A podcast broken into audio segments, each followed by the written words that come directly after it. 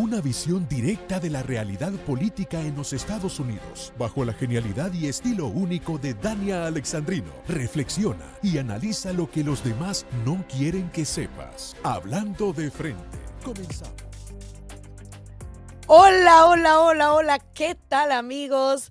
Feliz de estar con ustedes nuevamente porque ya llegué. Llegó la reina, la diva, la caballota, sí señor, la que muchos temen y muchos aman. Pero bueno, para eso soy yo, Dani Alexandrino, hablando de frente aquí en Americano y Radio Libre 790 AM. Señores, se pone buena la saga de Twitter.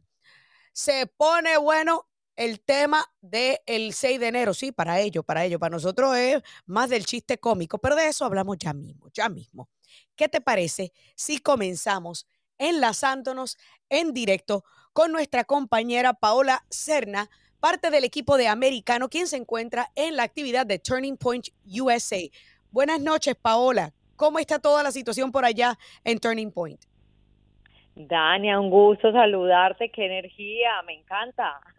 Gracias, gracias, un placer tenerte en el programa.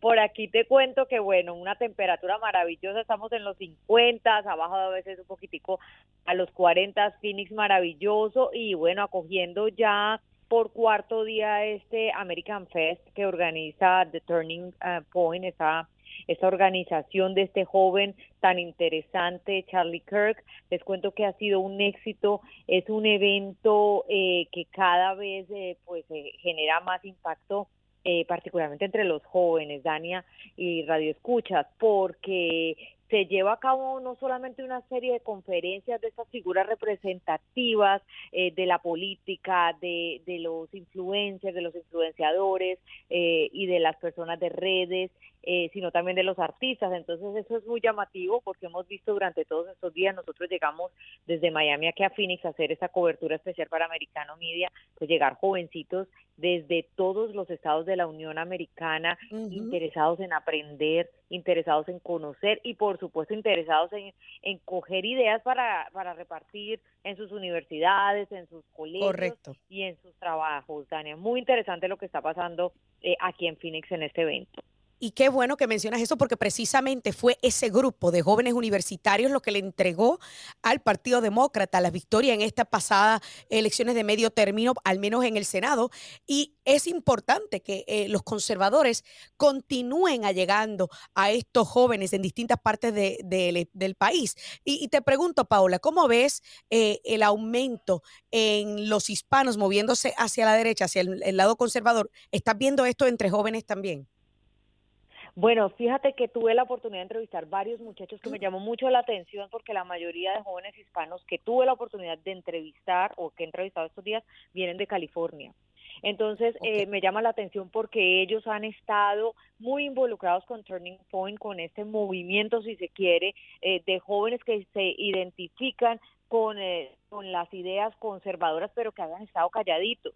Entonces ellos me dicen, mire, gracias a esto nosotros ya hemos abierto espacios y podemos hablar y sentirnos de alguna manera seguros de hacerlo en estados como California y New York, que es de donde he entrevistado más hispanos. Entonces esto es bien interesante y por supuesto para ellos es muy llamativo y lo saben y lo conocen porque son muchachos bien inteligentes lo que pasó en Miami. Entonces ellos dicen, mire, yo nosotros nos llama mucho la atención ver y entender el cambio de Miami después de tanto tiempo de haber sido eh, básicamente dominado, si se quiere, eh, por, por, por, muchos, por muchos años por los demócratas. Bueno, que los latinos hubieran hecho ese cambio eh, hacia el Partido Republicano y eso es lo que ellos han buscado y, y pretenden también captar este mensaje y tomar esos ejemplos, ¿no, Dania? Claro. Es, realmente increíble que estés, eh, estemos escuchando eso, particularmente de jóvenes en California, que todos sabemos muy bien la perdición, el camino de la perdición que lleva a California.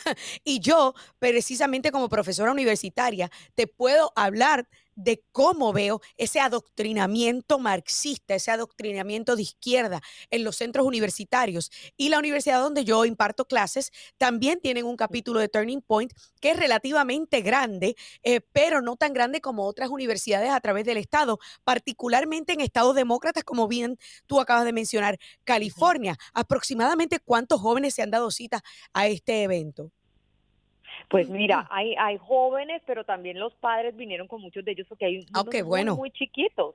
Entonces vinieron a, acompañarlos los padres a, los que son menorcitos, que no, puede, no pueden viajar solos, pero, pero eran miles de personas, han sido miles de personas y hoy pensé yo, por ser lunes, que iba a ser un poco, eh, digamos, más moderada la asistencia y me equivoqué. Incluso yo creería que hoy ha habido más asistentes oh, que durante el de semana, o sea que, que, que, que, las figuras que están que están participando están siendo muy llamativas, mañana va a estar Steven Bannon, que, que Steve Bannon, que por supuesto todos lo esperan, hoy habló Charlie Kirk y, y Carrie Lake lo hizo ayer, eh, fue ovacionada por el público asistente, muchos de ellos por supuesto también eh, de, de, de, aquí de Arizona.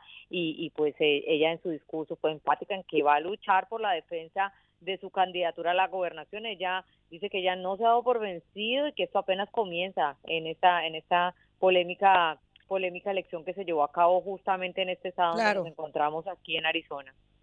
Eh, eh, y, qué, y qué bueno que mencionas a Carrie Lake, porque obviamente todos sabemos y todos veíamos en ella eh, una, una futura gobernadora, ¿verdad? Pero también al mismo tiempo entendemos que Maricopa County ha tenido un caos las últimas dos elecciones y si no gana un republicano pronto, nunca se va a resolver ese caos que tienen ahí. Pero te pregunto, ¿cómo ha acogido el público presente a Americano Media?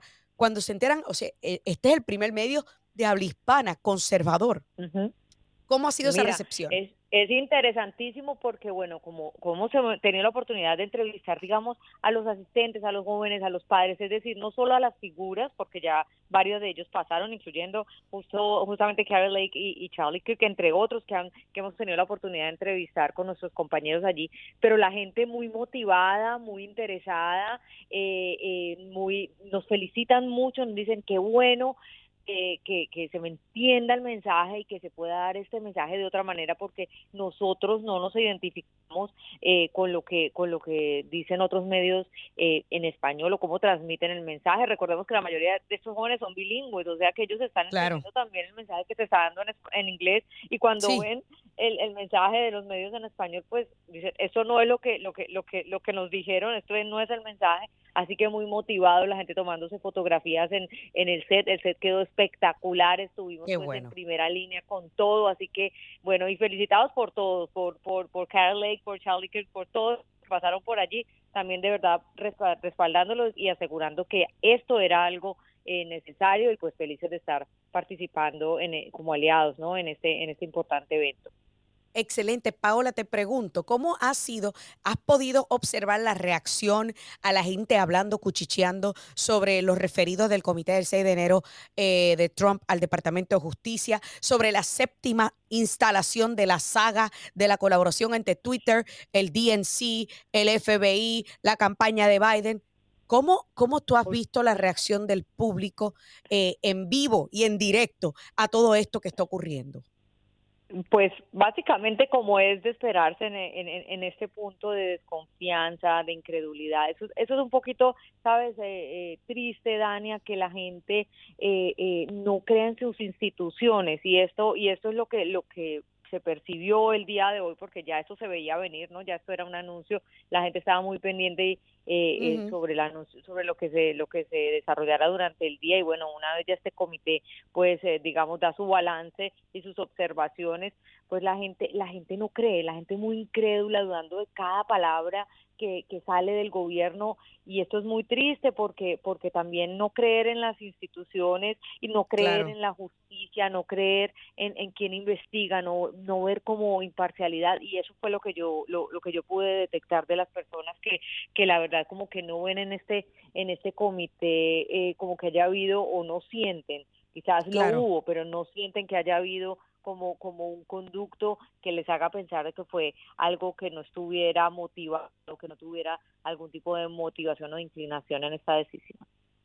Increíble, increíble ver lo que está ocurriendo en nuestro país y también ver la reacción del público en vivo y en directo, porque óyeme, yo siempre digo, que esto, todo lo que estamos viendo desempolvarse, desarrollarse ante nuestros propios ojos, mejor no lo pudo haber escrito ni Delia Fiallo en una telenovela, ni James Patterson en un libro de, de suspenso y acción. Óyeme, hay que estar preparado. Bueno, Paola, te agradecemos Te agradecemos tu este, conexión con nosotros desde allá, desde Phoenix. Que sigas disfrutando de ese evento de, evento de eh, Turning Point USA, porque pues siempre me dicen que los eventos de Turning Point USA son sumamente patrióticos. Así que sigas disfrutando y gracias por hacer una conexión con nosotros. Gracias a ti, gracias a ti. Que tengas una linda noche. Igualmente. Bueno, amigos, y antes de ir a la pausa, mire, más adelante vamos a estar obviamente hablando de este referido del comité, el circo. Usted sabe que yo siempre le llamo el circo, el circo del 6 de enero a Trump para investigación criminal. Señores, esto no quiere decir que va a haber cargos, es un referido.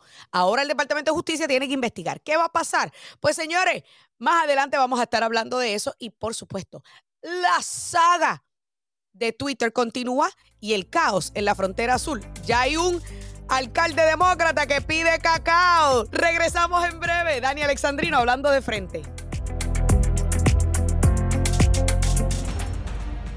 Estamos de vuelta y seguimos hablando de frente por americano.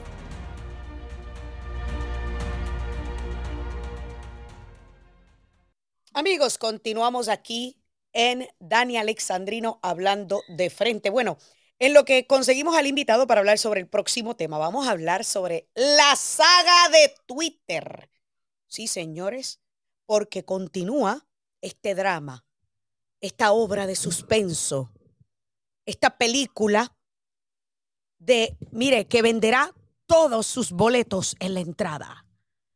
Una corrupción, una colaboración sin comparación en los Estados Unidos.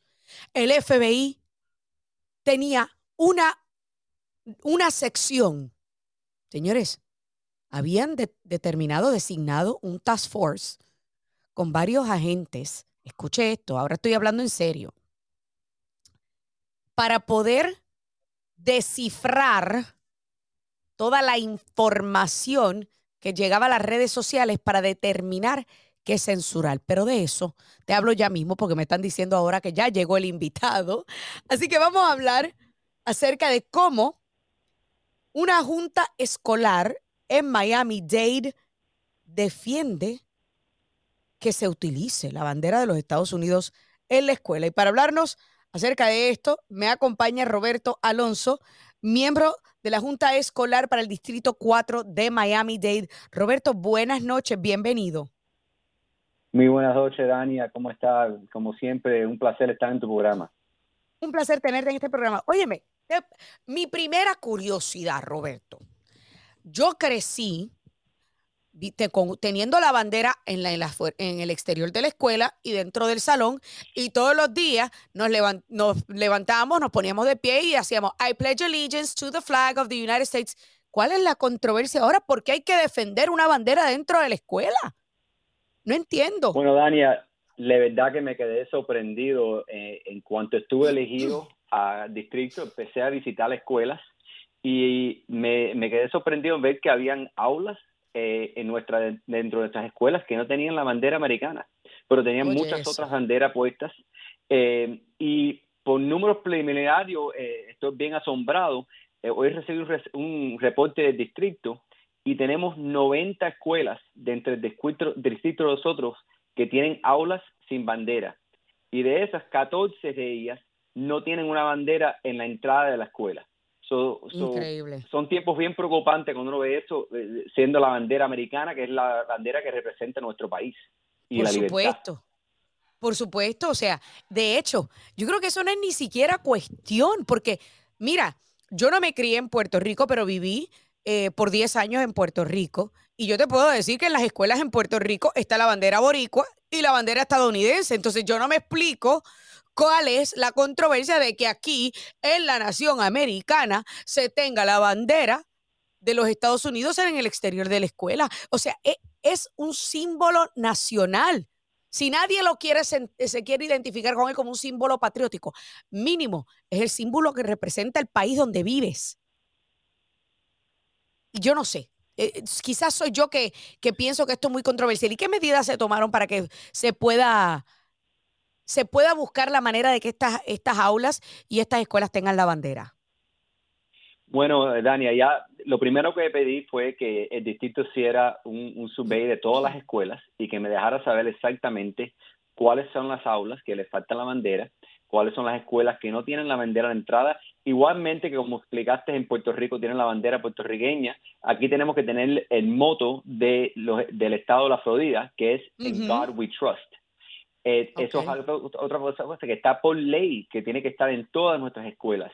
Y desafortunadamente lo que ha pasado es que hemos perdido el enfoque en qué bandera es la que debe estar en nuestras aulas. Y tenemos todo mm. tipo de otras, otras banderas y los hemos olvidado de la bandera principal, que es la bandera americana. So, yo me he puesto para estar seguro de que esa bandera va a estar en todas las aulas. Ya he trabajado con el distrito eh, en salir y comprar todas las banderas que hagan falta. Igualmente que hemos recibido muchas donaciones. Eh, esta, este weekend me llamaron varias eh, personas y ya he recibido más de mil banderas de donaciones para nuestras escuelas.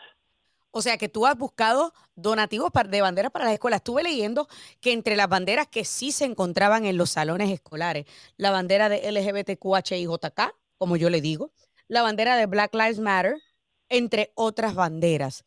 Pero no se supone que la bandera, que Old Glory, el apodo de nuestra bandera, conglomere todos los distintos grupos. Eso es exactamente el tema que hemos estado discutiendo y creo, como te dije, que, hemos perdido el enfoque en la bandera que tiene que ser principalmente en nuestras aulas. Eh, como yo dije, esto no es una cosa contra ningún grupo en específico, esto es específicamente sobre nuestra bandera americana que quiero que sea la bandera que esté representada dentro de todas las aulas y a la entrada de todas estas escuelas para siempre recordarlo de, este país y lo que este país ha dado para muchos de nosotros, especialmente la comunidad de, migrantes, eh, de migrantes como nosotros, que hemos migrado aquí para, para poder tener la libertad. Y esa bandera significa la libertad y todo lo que significa este país para nosotros. Óyeme, pero Carla Hernández Matz, o como yo le llamo Carla Marx, eh, la ex compañera de papeleta de Charlie Cris, el gran perdedor, eh, quien obvio es la presidenta de la Unión de Maestros del condado Dade, le pidió a la Junta, o sea, a ustedes, que respeten el orgullo cultural y la libre expresión. O sea, le está pidiendo a ustedes que no remuevan las banderas LGBTQHIJK y Black Lives Matter.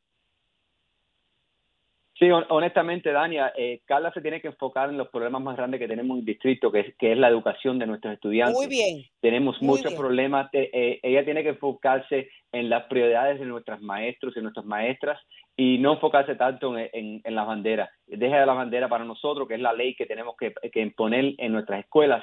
Esto es una cosa de la opinión, esto es una cosa de una ley y la ley es que la bandera tiene que estar prominentemente en todas las aulas y en la entrada de las escuelas. ¿Cómo tú, le, cómo tú ves esto de que eh, ella, ella está tratando de alguna manera atar esto incluso a la etnicidad? Como por ejemplo, este, y bueno, no tanto ella, sino que también Mary Eakins Duran, que es una manager de una organización que se llama Equality Florida, que es de la comunidad LGBTQHIJK, y dice que la, la, el país de origen de una persona, la herencia, la etnicidad, su background y su identidad o raza no son temas políticos. Entonces, si no son temas políticos, la bandera estadounidense tampoco debe ser un tema político, ¿o me equivoco? Sí, ellos, ellos están entrando en temas que, que son un poco para confundir el público. Y al final del día, yo lo que quiero es que todo el mundo se enfoque en una bandera. La bandera que lo tenemos que enfocar es la bandera americana. Yo nunca voy a perder, perder las raíces mías cubanas, que mis padres vinieron de Cuba para acá, pero cuando yo entro a esa escuela, yo estoy representando a este país, eh, a Estados Unidos, y lo que quiero traerles para traer el enfoque ese, y nuestros maestros, y, igualmente que nuestra, la, señora que estabas hablando antes, la Unión, uh Carla, lo que tenemos que es en, los estudiantes y las enseñanzas que le estamos dando, estar seguro que nuestros maestros estén recibiendo los beneficios que le hagan falta y, y enfocarlos en una bandera, la bandera americana, y empezar a quitar las divisiones que tenemos entre las escuelas. Porque cuando nosotros entramos a las escuelas, ya no somos cubanos, ni puertorriqueños, ni colombianos, somos americanos. Estamos en una escuela en los Estados Unidos y estamos recibiendo la educación que nos da este país, que es una educación libre para todo el mundo aprender. Claro, sin duda alguna yo creo que tienes toda la razón. El problema es, y, yo siempre lo digo, que es en las escuelas donde comienza este adoctrinamiento cultural marxista. Y Carla Marx lo sabe perfectamente bien y por eso es que ella quiere seguir impulsando esta mentalidad woke en las escuelas y quiere mantener las escuelas woke. ¿Por qué? Porque están nerviosos, porque ya han perdido Miami-Dade, porque por primera vez Ron DeSantis en 20 años logra convertir a Miami-Dade en un condado rojo. Así que yo creo que están asustados, quieren seguir tratando de propagar esta mentalidad woke en las escuelas, en los niños, porque es ahí, en esa edad vulnerable, donde comienzan a lavarle el cerebro a nuestros, a nuestros menores. Ni siquiera es en las universidades. Ya cuando llegan a, mí, a la universidad, ya están tan tirados para la izquierda que moverlos hacia el centro es un poquito más difícil. Eh, así que tú tienes razón. Yo creo que con lo mal que hacen muchas de las escuelas públicas, Carla Marx tiene que enfocarse en otros temas, como por ejemplo el rendimiento académico de nuestros estudiantes en las escuelas públicas. ¿Tienes un, camino cuesta arriba en este tema o estás contando con mucho apoyo, Roberto? Eh, creo que el apoyo está ahí porque al final del día estamos representando lo que está en, en lo mejor para nuestros estudiantes. Y nuestros estudiantes quieren venir a aprender sobre historia, cómo leer, cómo escribir, cómo contar los estudiantes nosotros no quieren venir a, aprender una agenda eh, de, la, izquierdistas ni de la derecha. Ellos quieren venir a ser niños, quieren venir a aprender lo que es importante para ellos. Y esa es la promesa que yo doy a los padres y las familias de Miami-Dade County, de que yo siempre voy a representar lo que está para nuestros estudiantes y voy a estar aquí para luchar para todos los padres, los abuelos eh, y los niños y las maestras también, porque yo sé que las maestras en realidad no quieren estar en la política, lo que quieren enseñar es lo que es importante para los estudiantes. Excelente. Roberto Alonso, miembro de la Junta Escolar del Distrito 4, 4 en Miami-Dade County. Muchísimas gracias por estar con nosotros esta noche. Los niños lo que quieren es aprender a restar, sumar, multiplicar los colores del abecedario. Hacemos una pausa y ya volvemos.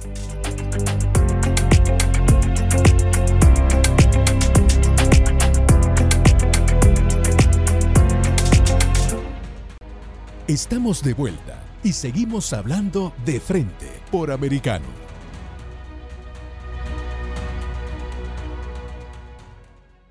Ours is not a system of justice where foot soldiers go to jail and the masterminds and ringleaders get a free pass. No man who would behave that way at that moment in time can ever serve in any position of authority in our nation again. He is unfit for any office.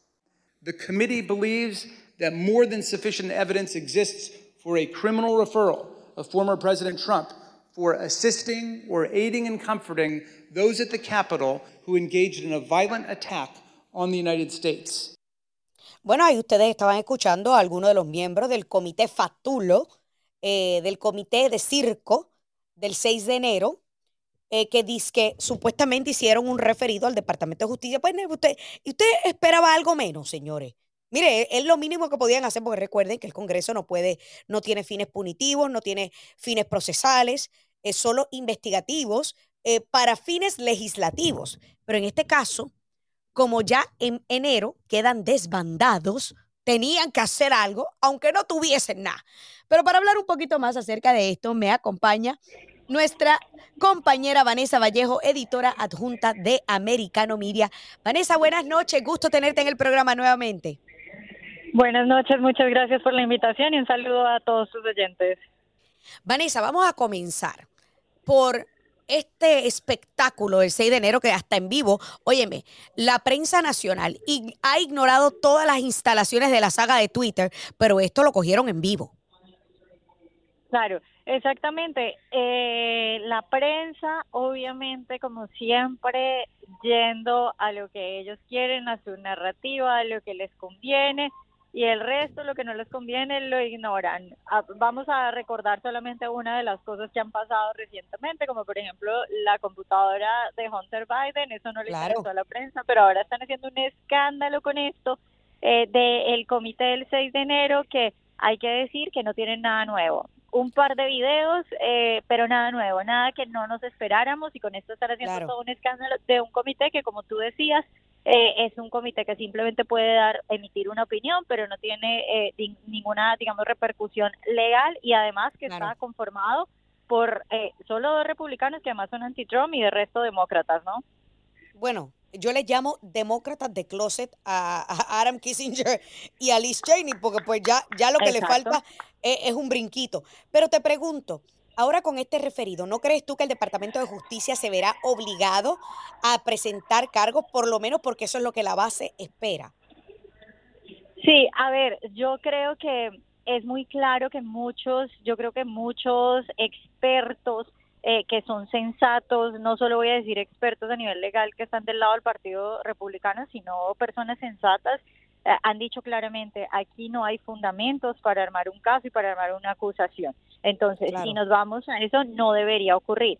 ¿Qué creo yo? Pero pues obviamente habrá que ver qué pasa. Yo creo que esta gente, incluyendo al Departamento de Justicia de Biden, están eh, han ido con todo, es decir, las cartas ya las pusieron sobre la mesa, esto para mí es una persecución política y yo creo que van a ir hasta las últimas consecuencias. Que esto puede esto puede no terminar en, en, bueno, un presidente, un expresidente en la cárcel o lo que quieras, pero sí en el camino logran muchas cosas, como por ejemplo eh, provocar, provocar a la gente, provocar a, los republicanos, provocar a la gente que cree en Trump, y también minar, eh, digamos, esa confianza dentro de la base republicana que puede decir, bueno, el presidente está en un montón de problemas, tal vez no sea bueno que se vuelva a presentar. O sea, claro. hay varios objetivos en el camino, ¿no? Y, y yo creo que tú tienes razón, yo creo que posiblemente, eh, aunque no tengan ningún no tengan absolutamente nada para poder iniciar una investigación o, sea, abrir una pesquisa eh, y por consiguiente, eh, presentar cargos, sin duda alguna, lo que van a hacer de alguna manera u otra es utilizar esto para menoscabar la credibilidad de Trump, considerando que sigue siendo el más apoyado dentro del Partido Republicano como candidato presidencial. hasta el momento es el único que lo ha anunciado oficialmente, pero sigue teniendo un masivo apoyo de los republicanos. Y me parece que tú tienes razón, que esto se, va, se está haciendo particularmente para minar esa confianza del pueblo y para continuar sembrando más división en el país, ¿tú crees? Efectivamente, o sea, por un lado tenemos, digamos, el votante independiente que por ahí se está dando cuenta de que esto es una persecución política, que nunca en la historia de este país se le había hecho algo así a un presidente, claro. Eh, ni se les había ocurrido perseguir a alguien así, pero que entonces dice, eh, bueno, no sé si, si tanto está pasando, por ahí de pronto sí hay algo que sea verdad, por ahí de pronto este tipo es muy problemático, pero luego también es que, mira, hay una cosa que yo creo que cada vez es mucho más dentro del movimiento eh, MAGA y dentro de los, digamos, que apoyan a Trump fuertemente, y es esa idea de apoyo a Trump, sé que lo hizo bien, sé que es el candidato indicado, pero me da miedo que en unas elecciones generales no pueda ganar y por ahí de pronto entonces es mejor de Santis. Yo creo que esa gente que está dudando sobre eso, con esta noticia eso refuerza un poco esa idea y creo que es lo que buscan, esa división y decirle incluso al, al, a la base del presidente Trump, decirle, este tipo está en problemas mejor escójanse a otro, ¿no? Ahora hay que ver también, y va a ser muy interesante ver la reacción del presidente Trump, porque yo creo que si bien están haciendo todo esto con estos objetivos por el camino, también es muy interesante ver qué va a decir Trump, porque él efectivamente puede decir primero, lo que hay que hacer para arreglar este país, yo ya lo hice, pero segundo, nunca, repito, nunca en la historia de este país habían perseguido de esa manera a alguien y si lo están haciendo es por algo, vienen por mí, porque yo me metí con el establishment. Y, qué bueno que, mencionas el establishment, pero que también, qué bueno que mencionaste eh, la posibilidad de, aquellos, ¿verdad?, que dudan y que de pronto dicen, bueno, quizás él no gana, eh, es mejor que nos vayamos con este otro. El otro, el heredero aparente, como yo le llamo, es Ron DeSantis. Ron DeSantis salió de la escuelita de, Donald Trump. Posiblemente no tiene el mismo bagaje acompañándolo, pero a fin de cuentas, Ron DeSantis es igual de odiado por los demócratas y por la prensa del establecimiento. Sí, yo creo que hay un error en creer que si de pronto el candidato es Ron DeSantis, entonces se va a acabar cualquier tipo de ataque. Correcto, si eso llegara a pasar, toda esa guerra obviamente va a caer sobre él. Ahora hay que ver, eh, hay que ver, claro, eh, yo creo que él ha hecho un papel fundamental y eso no se puede negar para nada, pero yo creo que en este momento en la arena política republicana no hay nadie que tenga el carácter que tiene el expresidente Donald Trump y ese e, e, este hombre es capaz de dejarlo, es que lo ha dejado todo, ha dejado la mitad de su fortuna, ha dejado su paz, ha dejado todo y no hay nadie con ese carácter. Entonces, en ese sentido, claro, cada uno tiene ventajas y desventajas, pero si hablamos de carácter para enfrentar a esta gente, no hay nadie como el expresidente Trump. y, Y en ese caso tienes toda la razón. Y, yo incluso siempre he dicho que Ron DeSantis debe esperar al 2028 porque el que se enfrente en una primaria a Donald Trump tiene que venir con dos sacos para recibir y un saco para dar. Porque eso va a ser un Royal Rumble y lo que le van a dar es, óyeme, es, es como, decimos en Puerto Rico, es este cantazo a todos en der, porque eso eh, no se va a poder quedar dado a Ron, Santi cuando empiecen a darle. Así que yo pienso que debe mantener su caballería y, lanzarse en el 2028 rapidito, porque me quedan aproximadamente dos, minutos, dos minutos, eh, Vanessa. ¿Por qué tú crees que, que la prensa nacional ha ignorado el tema de Twitter? Bueno, eh, yo creo que simplemente este país ha llegado a un punto donde la mayoría de los medios de comunicación están abiertamente del lado de la izquierda. Eh, lo que está pasando con Twitter, como dijo Elon Musk, es una escena del crimen y creo que lo que pueden hacer ahora todos estos periodistas de izquierda y todos estos grandes empresarios de la comunicación de izquierda es simplemente ignorar porque ellos han descubierto que la fórmula es hablamos de lo que nos conviene y simplemente no mencionamos lo que no nos conviene. Y simplemente volteamos la cara descaradamente. O sea, hemos llegado a un punto en el que simplemente no responden, no hablan, no opinan y es como si esto no hubiera ocurrido. Que creo que de parte de ellos es una estrategia inteligente, ¿no? Esa es la estrategia de ellos ahora, ignorar pero yo creo que también ignoran porque en gran parte ellos participaron, al menos con el FBI, en amapuchar, en esconder y en ocultar, por ejemplo, la historia de la computadora de Hunter Biden.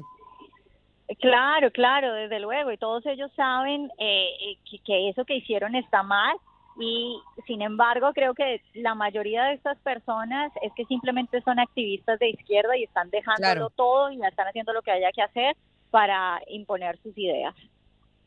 ¿Qué tú crees que va a pasar de ahora en adelante? Tanto con Twitter, me queda un minuto, resumen eh, lo más rápido posible. Con Twitter continuaremos viendo más instalaciones de esta saga.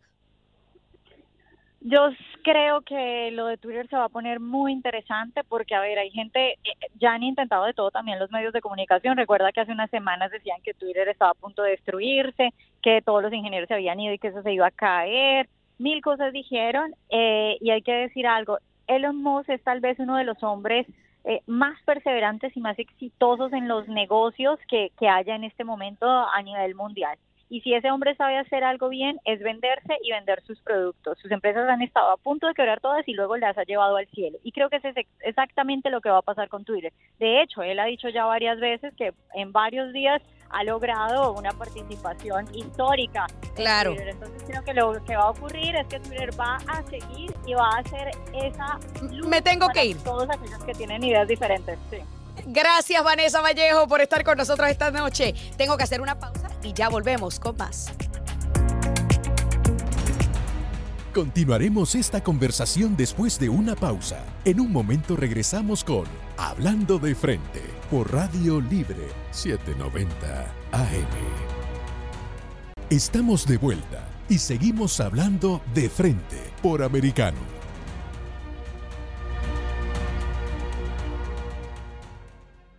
Ours is not a system of justice where foot soldiers go to jail and the masterminds and ringleaders get a free pass. No man who would behave that way at that moment in time can ever serve in any position of authority in our nation again. He is unfit for any office. The committee believes that more than sufficient evidence exists for a criminal referral of former President Trump for assisting or aiding and comforting those at the Capitol who engaged in a violent attack on the United States. The committee has developed significant evidence that President Trump intended to disrupt the peaceful transfer, transition of power under our Constitution. Bueno, ese no era el audio. Ahí estamos escuchando nuevamente el audio del comité, del, del comité Fatulo del 6 de enero. el audio que yo estaba esperando era el audio del alcalde de la ciudad de Nueva York, Eric Adams. Óyeme, Eric Adams no está contento. Eric Adams se le apretó la cosa. Eric Adams se está quejando de la administración de Biden debido al caos que hay en la frontera, porque señores, usted sabe que algunos de los este, gobernadores de los estados fronterizos están llevando, o manda, no, llevándonos no, pero, pero mandándole los regalitos, los buses repletos de migrantes. Y Eric Adams lo que está diciendo es que básicamente lo que él tiene de recursos, ya mire, ya no le queda nada. Así como usted lo escucha. Eric Adams está pidiendo cacao porque ya literalmente los recursos no le alcanzan. De hecho, estaba hasta diciendo de que tendrá que de alguna manera u otra comenzar a recortar gastos en la ciudad, pero vamos a escuchar, yo lo tengo aquí, ah, no se preocupen. This is a national problem. El Paso shouldn't be going through this. Chicago shouldn't be going through this. Washington, Houston, cities should not be carrying the weight of a national problem.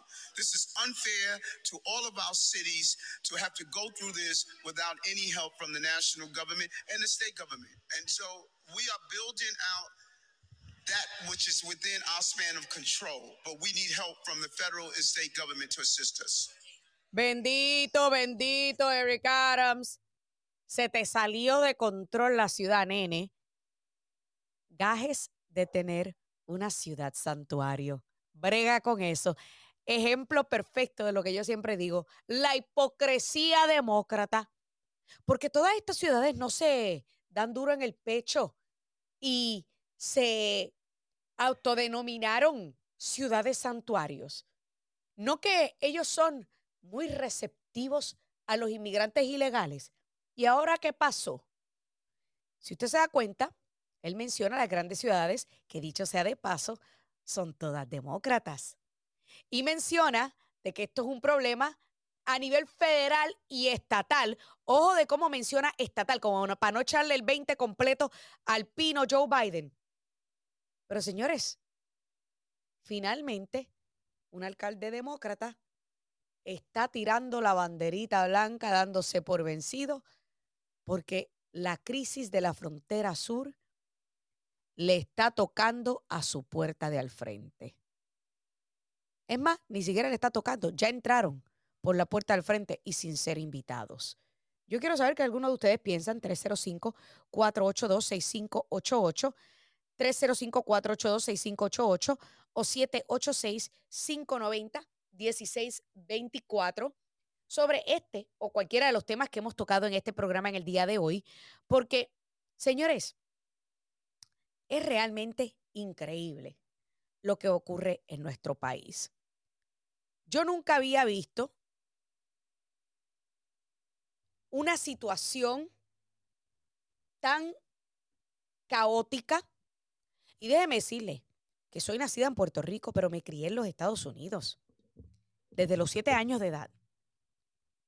O sea, tanto así que yo aprendí más de historia americana que de historia de mi propia isla.